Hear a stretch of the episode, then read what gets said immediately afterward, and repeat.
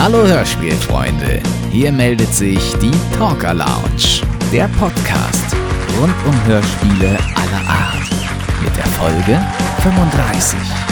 In dieser Ausgabe mit an Bord Florian, Andreas, Kerstin, Marc, Alex, Patrick, moderiert von Ron. Und jetzt geht's los.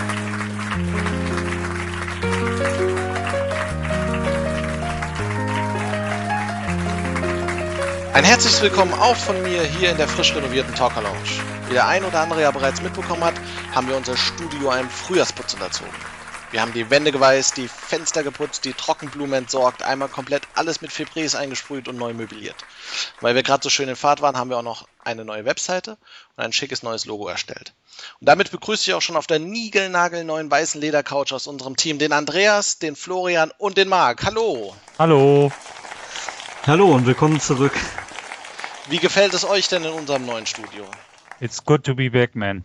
Alles so hell, so schön, so weiß, alles neu macht der Mai. Wie nennt sich das? Genau, viel frischer und viel moderner alles hier.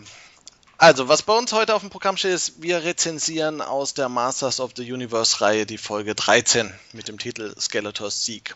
Da ich weiß, dass ihr drei hier echte Motu-Fans seid, bin ich ganz besonders gespannt, wie eure Meinung zu dieser doch etwas speziellen Folge lautet. Damit wir alle wissen, worum es in dieser Folge auch geht, würde ich sagen, hören wir uns jetzt eine kleine Zusammenfassung von unserem netten Kollegen Tim an.